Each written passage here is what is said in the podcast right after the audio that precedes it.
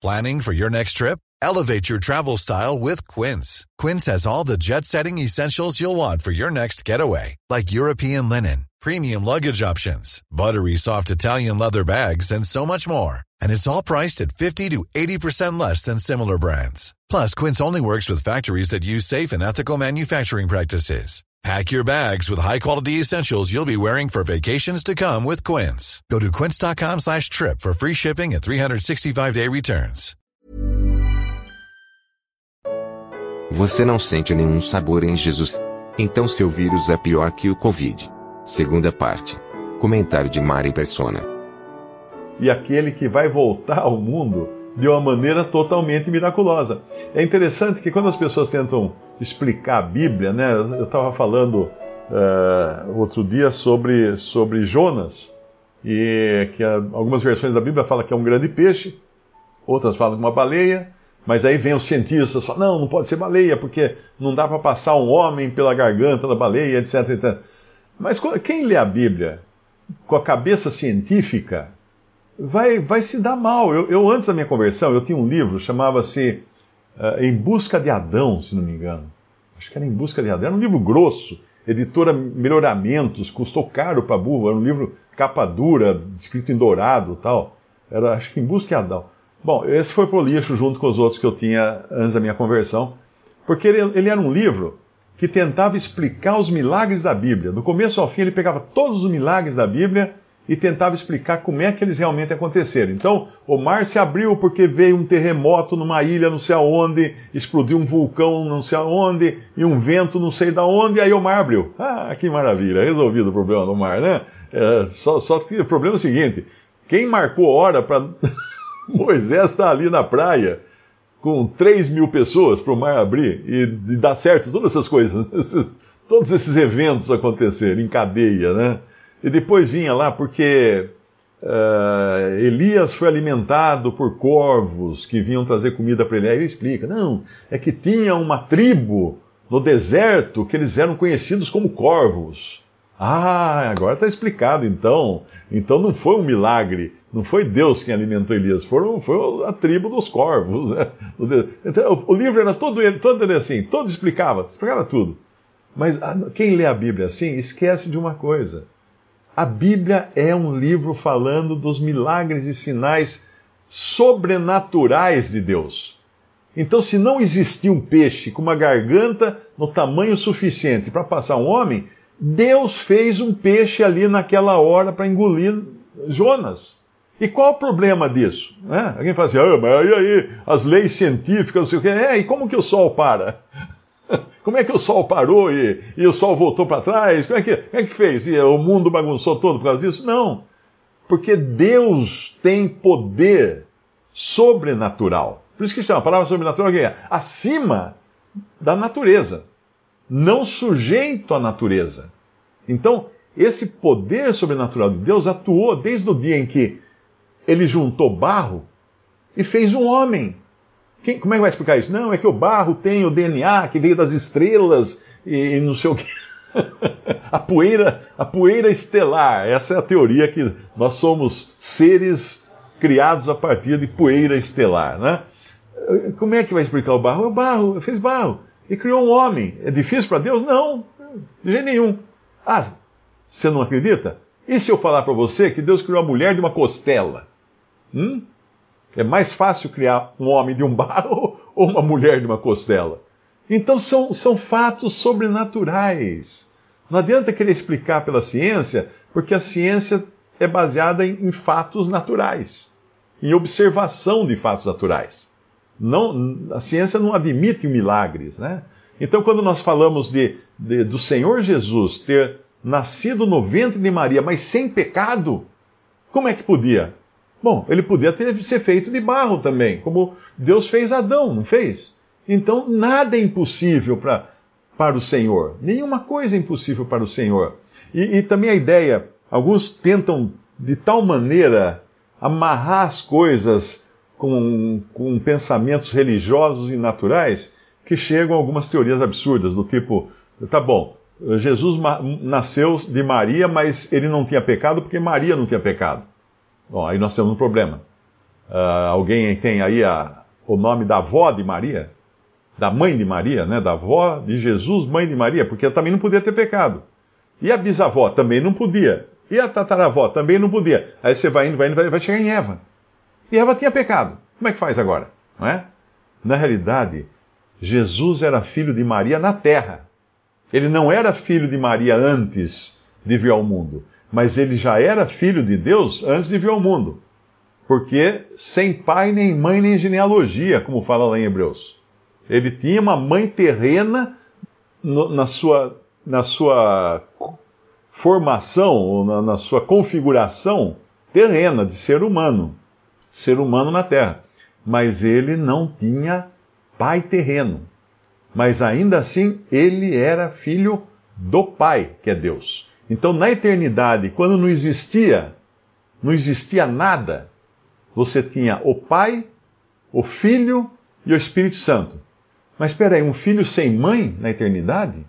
Maria não é a mãe de Jesus na eternidade? Não, ela foi criada por Deus. Ela é descendente de Adão. Maria é descendente de Adão. Como qualquer um de nós, porém, com a exceção de que ela, ela foi a, a, uma mulher escolhida por Deus antes até da criação do universo. Deus havia escolhido, quando fala lá em Isaías, uh, tem algumas versões que falam assim: uma virgem, uma virgem dará à luz um filho. Está errada essa versão. A, a versão certa da Bíblia diz: a virgem dará à luz um filho. Por que a versão correta diz a virgem? Porque só tinha uma mulher que poderia dar à luz o Filho de Deus aqui no mundo. Maria. Maria, a bendita entre as mulheres, a bem-aventurada entre as mulheres. E ela então, Deus criou dentro dela, tem até um versículo, que eu achei o versículo, quer ver? Uh, Hebreus 10, versículo 5.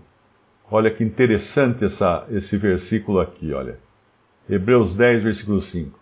Pelo que entrando no mundo, diz: sacrifício e oferta não quiseste, mas corpo me preparaste. Ou seja, o Pai preparou o corpo de Jesus dentro de Maria. Ele não foi uma, uma, uma gestação. Não é que Maria, o ovário de Maria, o útero de Maria, preparou um corpo. O Pai preparou um corpo dentro de Maria. Isso é, é, é misterioso, isso daí. Isso é um milagre, isso é um mistério para qualquer um de nós. Mas tem um outro versículo que eu queria achar também, está em, uh, deixa eu ver aqui, Salmo 22, 9.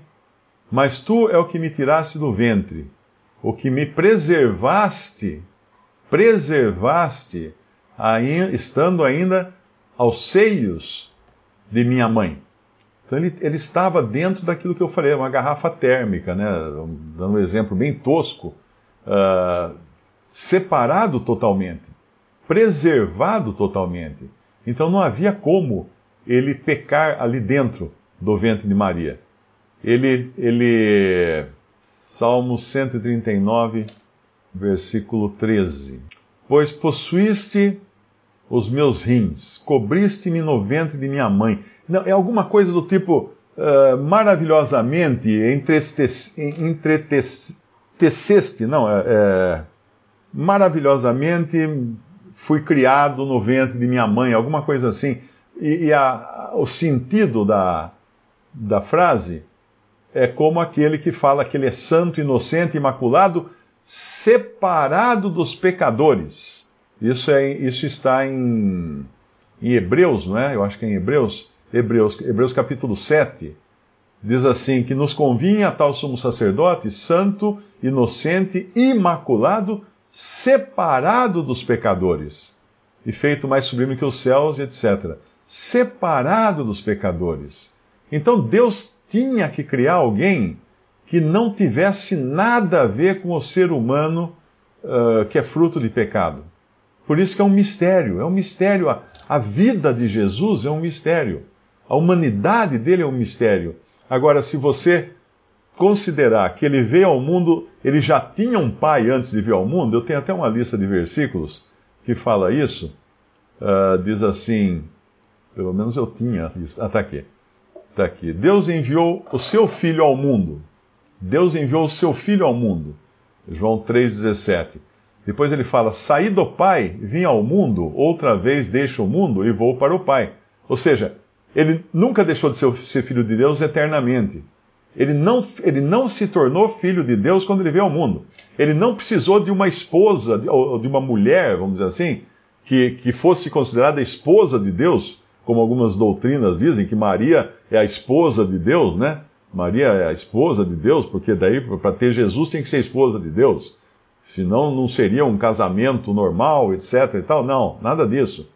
Ele já era, ele já era filho antes de vir ao mundo. Saí do pai e vim ao mundo. Outra vez deixo o mundo e vou para o pai.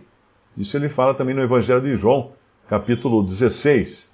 E quando, quando ele ora também, no final, no capítulo 17 de João, ele fala: Pai, me amaste antes da fundação do mundo. Antes da fundação do mundo. Pai, me amaste antes. Já era filho. Antes de vir ao mundo, ele já era filho. Ele não nasceu filho aqui. Aqui ele já veio sendo filho antes. Depois, quando você vai para Gálatas, capítulo 4, diz que Deus enviou o seu filho ao mundo, uh, vindo à plenitude dos tempos, Deus enviou o seu filho. Deus enviou o seu filho. E aí, várias outras passagens que falam sempre que Deus estava enviando o filho, não era uma outra pessoa. Não diz que Deus enviou alguém que depois se tornou filho quando nasceu no mundo. Não. Não, ele sempre foi filho de Deus. E quando compara ele ao, ao à figura uh, que era Melquisedeque, aí nós entendemos que a coisa é um pouquinho, é um pouquinho mais complicada. Porque fala assim, Melquisedeque, que era rei de Salém e sacerdote do Deus Altíssimo, sem pai nem mãe sem genealogia, não tendo princípio de dias nem fim de vida, mas sendo feito semelhante ao Filho de Deus. Olha que maravilha. Melquisedeque apresenta Cristo, uma, é uma figura de Cristo, mas como sendo Deus eterno. Não tem começo, não tem fim, não tem pai, não tem mãe, não tem genealogia, mas vive eternamente. Como é que nós vamos entender um negócio desse? Não vai entender. É, é fé, tem que crer só. É crer pela fé. Salmo 139, o versículo 14: Eu te louvarei porque de um modo assombroso, um modo assombroso, não natural. Na, na outra versão, aqui a palavra é uh, de um modo maravilhoso, uh, um modo terrível, temível, no, no, no hebraico, de causar espanto e admiração. Esse é o modo. Aterrorizante, porque está fora, da, tá fora do, do pensamento humano, né? De um modo maravilhoso foi feito, maravilhosas são as suas obras e a minha alma o sabe muito bem. Os meus ossos não te foram encobertos, quando no oculto, no oculto fui feito e entretecido, essa era a palavra que eu estava querendo encontrar, nas profundezas da terra, os teus olhos viram o meu corpo ainda informe, e no teu livro todas essas coisas foram escritas as quais em continuação foram formadas, quando nem ainda havia eh, uma delas havia. Quão preciosos são, ó Deus, os teus pensamentos, quão grandes são as, soma, as somas deles. Se eu se as contasse, seriam em maior número do que a areia. Quando acordo, ainda estou contigo. É, é maravilhoso nós pensarmos que o Deus que, que, eh, que o Deus Filho, que estava eternamente com o Pai, um dia visitou essa terra. E visitou para vir resgatar o pecador, para vir buscar o pecador. Não sei se alguém aqui ouviu minha pregação falando do filho pródigo, e eu falei uma coisa lá que muita gente levantou a sobrancelha e arregalou os olhos. Eu disse que o filho pródigo não se arrependeu. Ele não veio arrependido para a casa do pai. Não. Ele veio da mesma maneira que todo religioso vem, querendo fazer alguma coisa, querendo fazer uma boa obra, para o pai poder perdoar os seus pecados, para o pai poder, uh, para ele poder recompensar o pai, ou seja, pagar de volta o que o pai gastou com ele.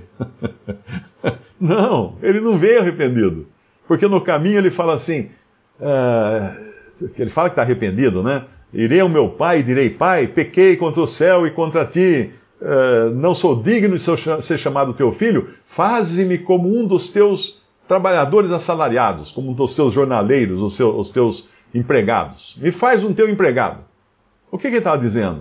O que, que é isso? Ele está dizendo que ele está voltando, mas ele quer pagar aquilo que ele, que ele, que ele devia. Ele quer trabalhar para merecer a atenção do pai.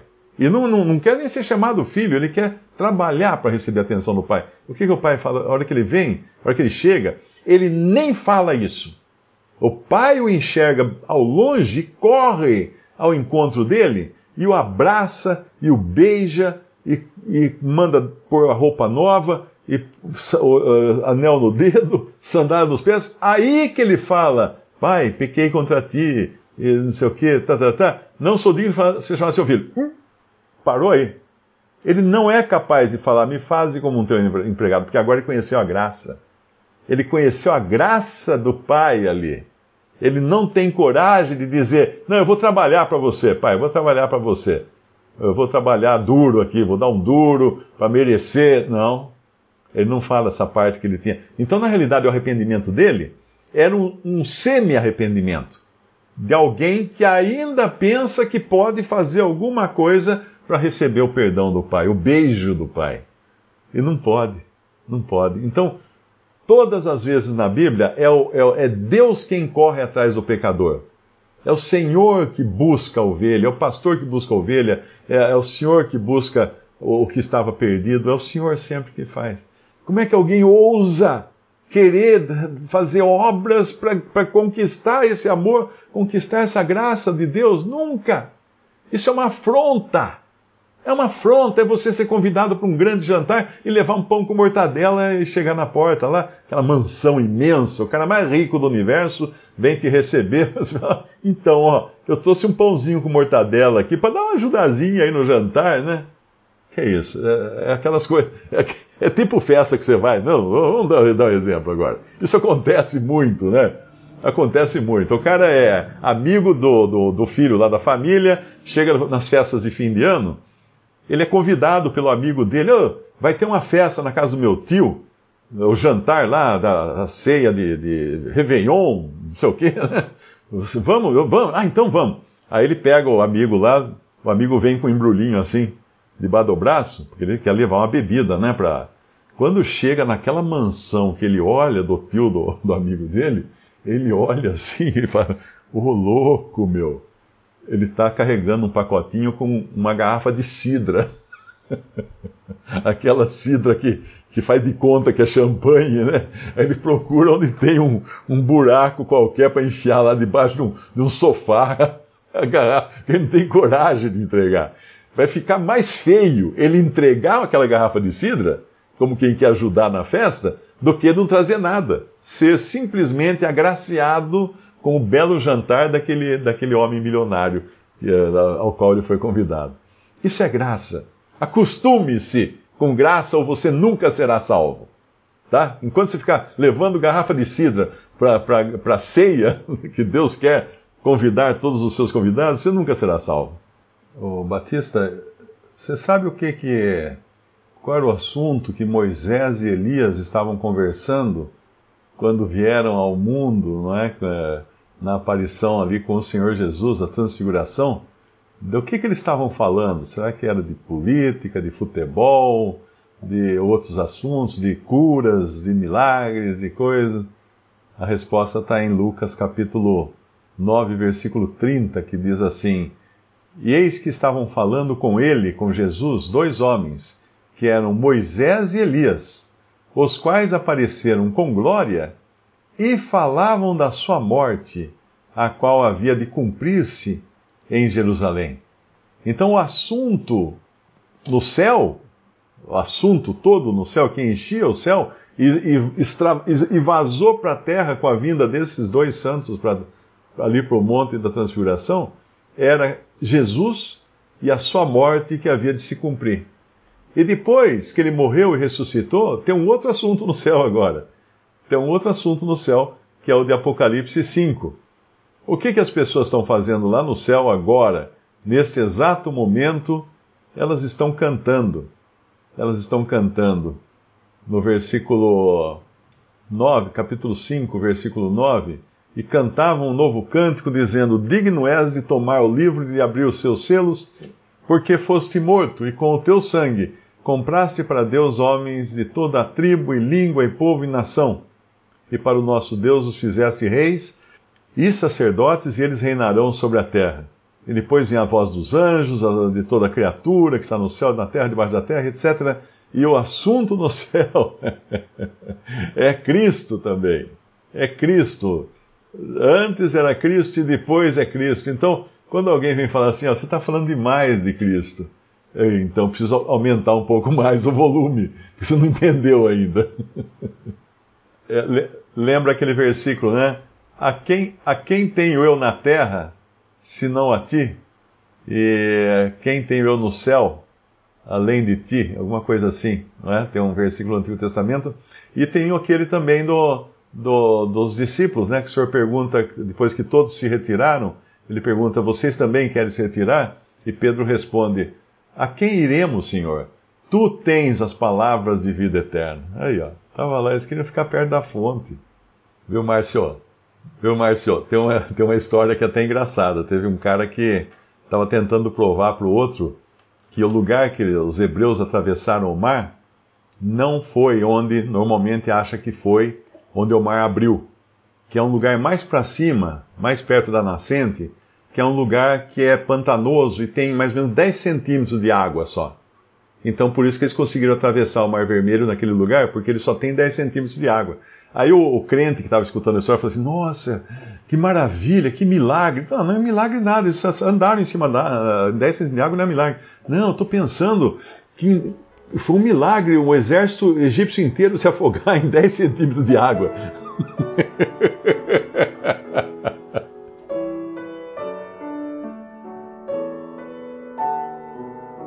Visite respondi.com.br. Visite também 3minutos.net.